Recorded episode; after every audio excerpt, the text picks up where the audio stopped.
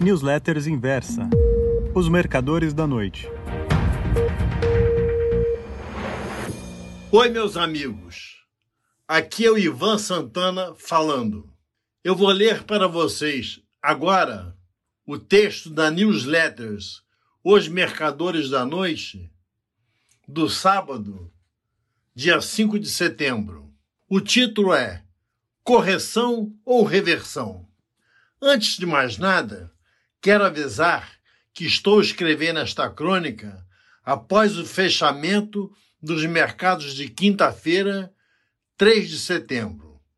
Portanto, se as bolsas me aprontarem uma falseta na sexta, ontem, para você que está lendo no sábado, adianto meu pedido de desculpas. Voltando às bolsas de quinta, com certeza foi um dia marcante.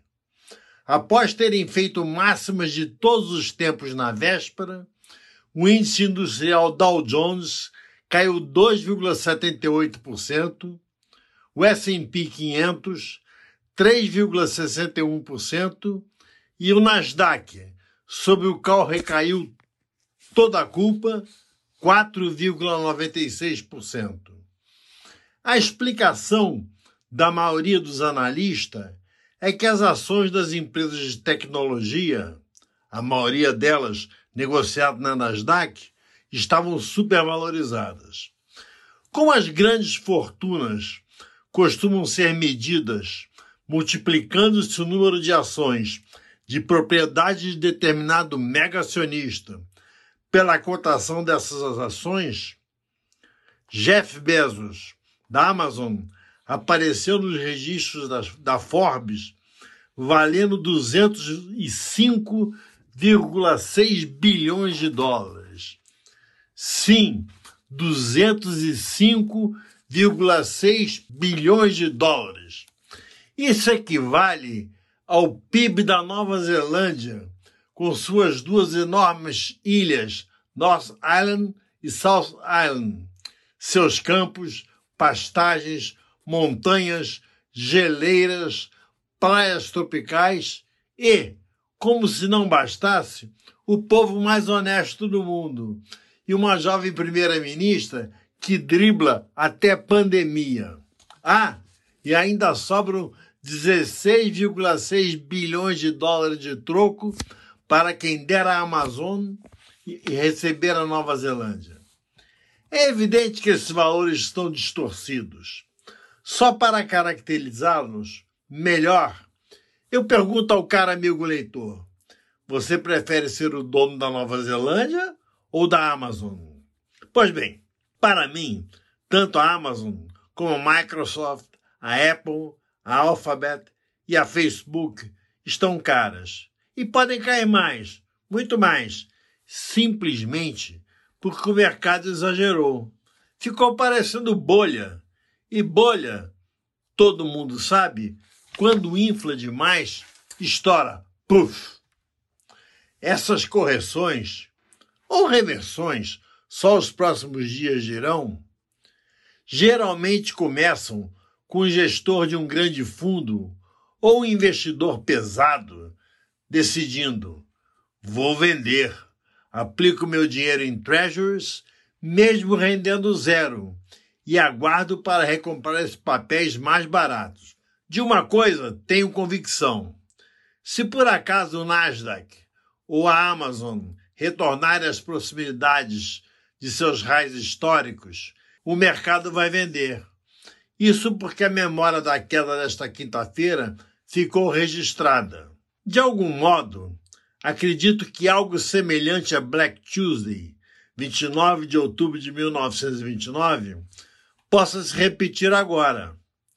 Naquela ocasião, havia uma avalanche de papéis entrando na Bolsa de Valores de Nova York através de IPOs fajutos, concomitante com uma avalanche de otários gananciosos querendo comprá-los pelo preço que fosse, até que o número dos primeiros, os IPOs fajutos, superou o dos segundos, os otários.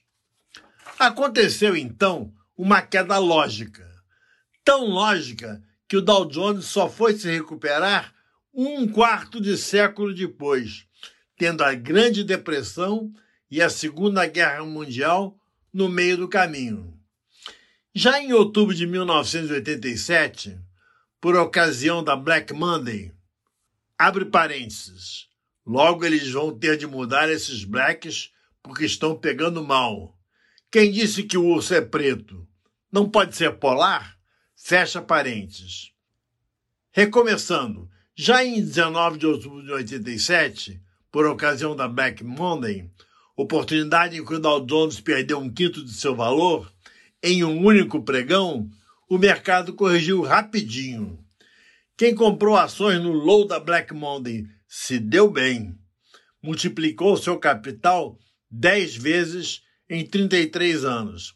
Se subtrairmos desse ganho a inflação americana no período, mesmo assim foi bom negócio.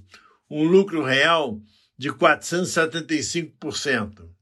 Em ambos os casos, não computei a reaplicação de dividendos recebidos. Desta vez, os fundamentos são sólidos, com o Fed prometendo manter os juros a quase zero por longo tempo, mas não tão sólidos que façam com que o mercado se mantenha permanentemente em alta. Isso simplesmente não existe.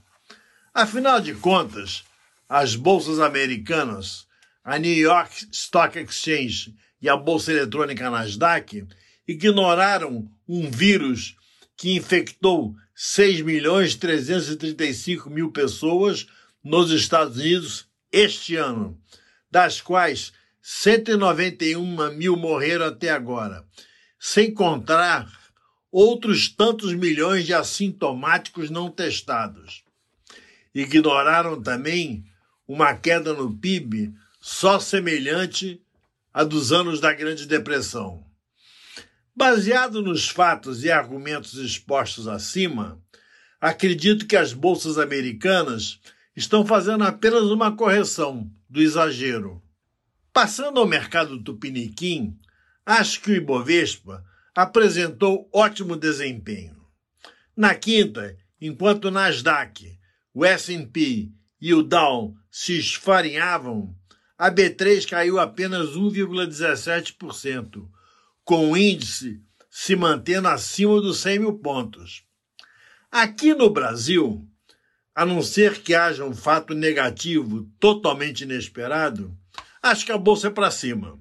Sugiro ao prezado assinante que aproveite os recuos do mercado para ir às compras.